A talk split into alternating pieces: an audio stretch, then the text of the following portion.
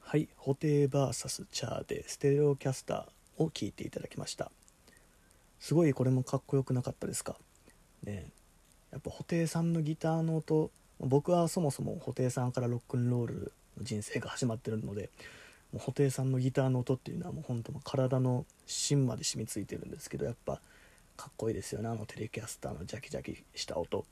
一方チャーさんのねトレモロアームストラトのトレモロアームを駆使したあの印象的なリックっていうのはやっぱり先ほどのジェフ・ベックにも通じるものもありますけどもチャーさんも独特な使い方もするんでねそれがすごいいいコンビネーションだ一曲になってると思いました。なんかすごい上からの批評みたいになりましたけどね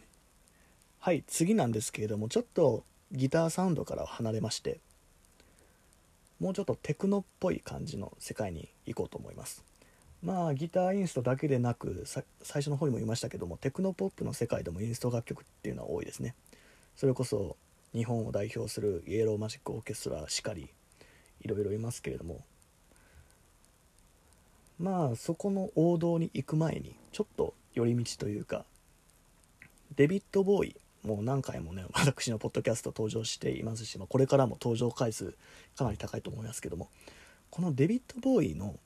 インスト曲としての側面っていうのをちょっと紹介したいなと思って、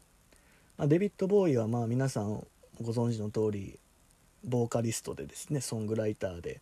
歌を歌って演奏する人だと思いますけれどもデビッド・ボーイはですねインスト曲においても素晴らしい楽曲をたくさん残してるんですよ。特にまあデビッド・ボーイが、まあ、この前のグラムロック界でもいろいろ言いましたけどもグラムロックの時代が終わりその後にちょっとアメリカのソウルにちょっと傾倒するんですね。ソウルに傾倒してプラスチックソウルって自分で名乗ってちょっとソウルのまがいものみたいな感じのね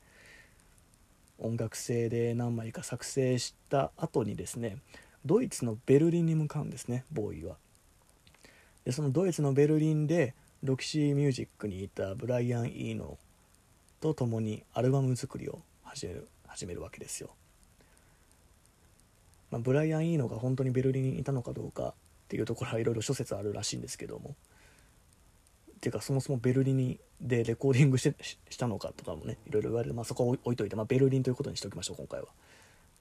でまあいわゆるそれがまあベルリン時代と言われてるんですね。でさっきのキング・クリムゾンで紹介したロバート・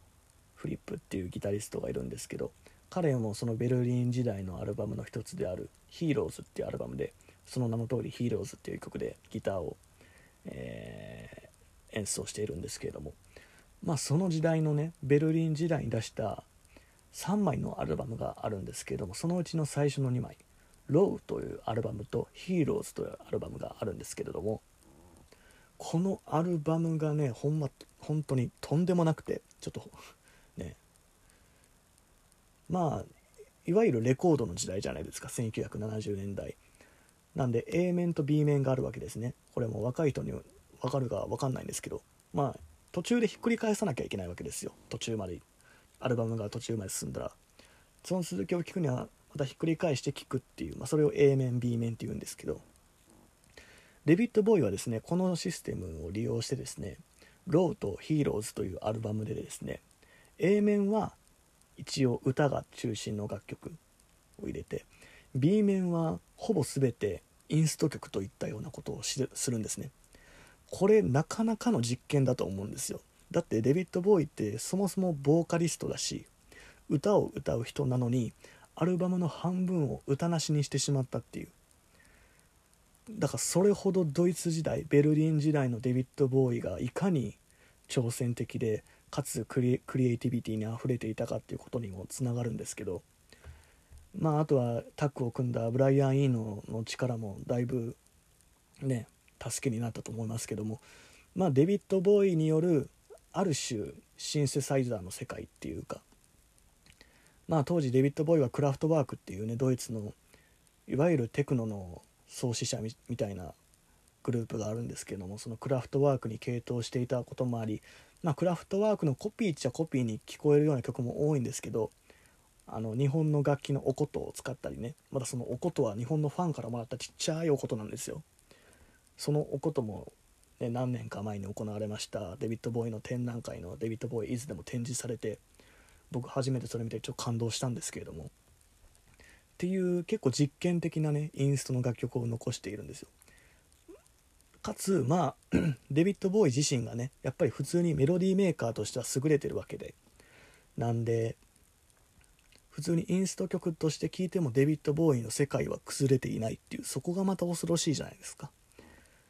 ねだからデビッド・ボーイのインスト音楽家としての側面っていうのは非常に重要なポイントだと思っています。もちろんこの「ローとヒーローズ」っていうこのベルリン時代のアルバムの後にもインスト曲っていうのは何枚か発表してるんですけれどもそれもね素晴らしいのが多いのでですね 歌ありの曲だけでなくインストの世界のデビッド・ボーイもぜひ知ってほしいなって思いますね、まあ、まずはねやっぱローとかヒーローズをちょっと通しで聴いてみてほしいですよね。もうもちろん歌ありの曲も全部素晴らしいんですよ。なので、まあ、ベルリン時代が一番だっていうファンも多いですねボーイファンの中では。僕もまあどちらかというとベルリン時代が一番結構好きかなっていうところですけど。ということでですねそのデビッド・ボーイの、ベルリン時代のインスト世界を